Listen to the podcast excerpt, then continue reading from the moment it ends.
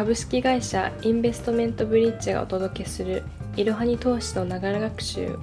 こんにちは。カナダ留学をしているインターン生の金です。このポッドキャストではスマホ時代の投資企業分析メディアいろはに投資の記事をもとに投資の基礎知識から最近のトレンドまで幅広くご紹介いたします。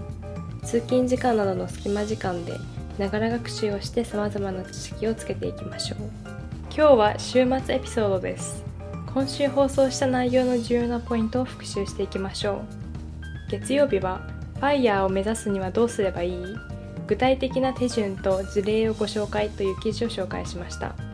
重要な4点を復習しましょう。1 FIRE とは経済的に自立して自分の好きな時間を過ごすこと。2 FIRE 実現の重要な鍵は投資と節約。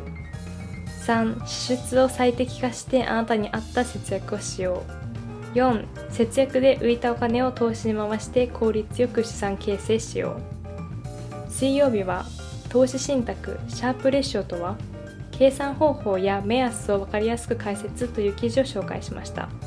重要な3点を復習しましょう。1シャープレシオとはリスクに対してどれだけ高いリターンを得られるかを示す指標。2シャープレッションの目安は1以上が良く2以上は非常に優秀。3シャープレッションが高い投資信託に投資するならランキングから探そう。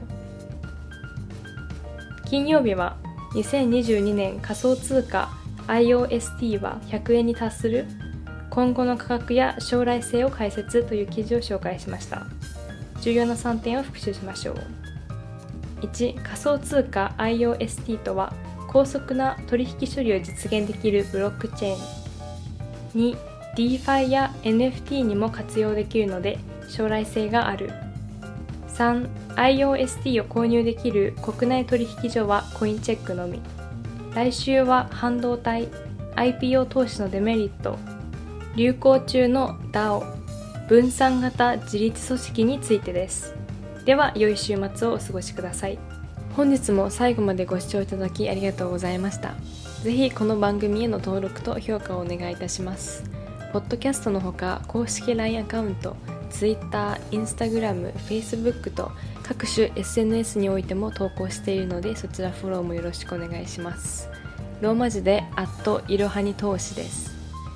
また株式会社インベストメントブリッジは個人投資家向けの IR 企業情報サイトブリッジサロンも運営していますこちらも説明欄記載の URL よりぜひご覧ください。